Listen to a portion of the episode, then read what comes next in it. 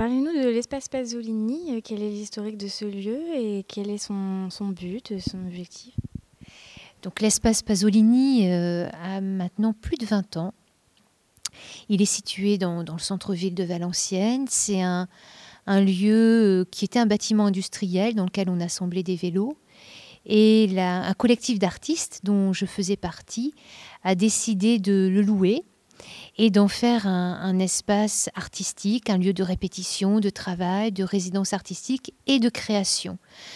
Donc au début, euh, on y a fait des travaux et puis un peu à la fois, on a eu envie de rencontrer les publics. Ce lieu aujourd'hui est un lieu incontournable euh, pour les artistes, notamment de la danse contemporaine, mais aussi des musiciens et compositeurs musique contemporaine. Et puis pour euh, un, grand nombre de jeunes Valenciennois, puisque c'est devenu un repère des étudiants de, Valenciennes, parce qu'à l'espace Pasolini, on fait beaucoup d'expériences artistiques. C'est un laboratoire artistique. Et donc, euh, ils sont toujours heureux de voir ici, de découvrir à l'espace Pasolini des expériences assez innovantes et surprenantes et bouleversantes, toujours audacieuses en tout cas alors, est-ce que vous pouvez nous expliquer un petit peu pourquoi euh, le nom de Pasolini? Alors Pasolini est un, poète, cinéaste euh, italien du XXe siècle. Euh, il a notamment inventé ce qu'il a appelé lui-même le cinéma de poésie. Pasolini est quelqu'un qui avec sur lequel on a travaillé. Enfin, on a travaillé sur un grand nombre de ses textes, notamment Victoire, et ça a marqué euh, l'histoire euh, de création créative de notre compagnie euh, au tout début de son, son aventure.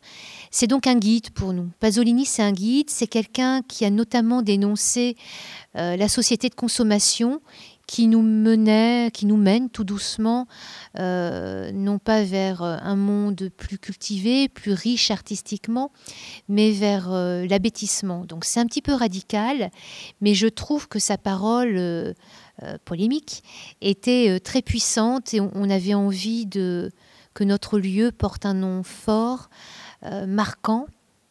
le nom d'un poète, c'était important pour nous aussi que ce soit un poète. Euh, voilà, donc on est, on est dans les pas de, Pasolini et on en est fier. Et donc, euh, vous existez depuis euh, combien de temps?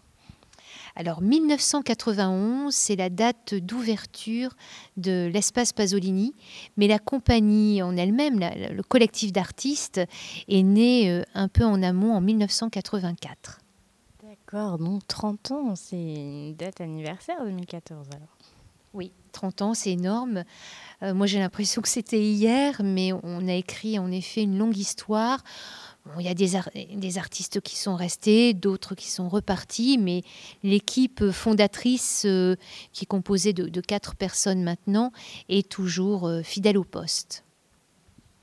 Et est-ce que vous pouvez nous parler un petit peu de, de ce, un peu plus de ce laboratoire et du, tissage euh, Vous avez parlé tout à l'heure du tissage des, générations et du travail que vous faites avec les scolaires. Euh, pourquoi vous faites ce travail avec les scolaires?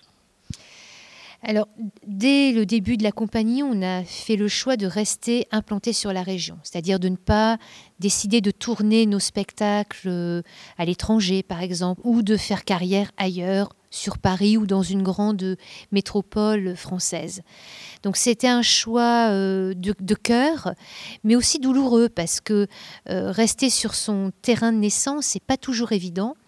Et on avait pour nous le, désir d'ouvrir notre espace à l'international, au monde. C'était absolument nécessaire, en faisant le choix de rester enraciné sur ces terres, de nous ouvrir au monde.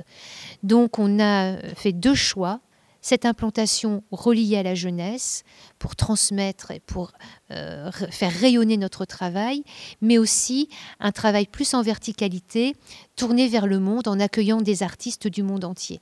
Donc il y a ces deux, deux actions qui sont essentielles et qui constituent notre, notre travail. À la fois un gros travail sur le territoire en direction de, de la jeunesse, et puis ce travail euh, vers l'international en accueillant des artistes du monde entier.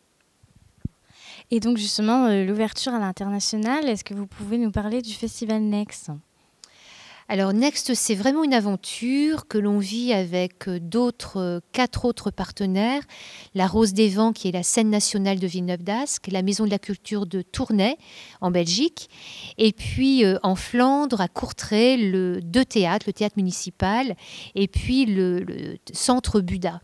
Avec ces, autres, ces partenaires, on a réalisé, on a décidé de se réunir, de se fédérer, d'unir nos équipes, nos savoir-faire, nos publics, nos territoires, euh, nos réseaux d'artistes et de réaliser un grand festival euh, des arts de la scène contemporain pendant 15 jours au mois de, mois de novembre.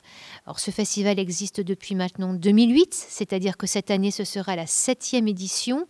Et l'objectif premier de ce festival, c'est de faire se rencontrer des publics différents, d'accueillir des artistes importants, de renom, comme cette année Alain Platel, et puis des artistes émergents euh, qui naissent, qui sont au début de, leur existence et qui ont besoin de soutien et qui ont besoin de rencontrer euh, un public.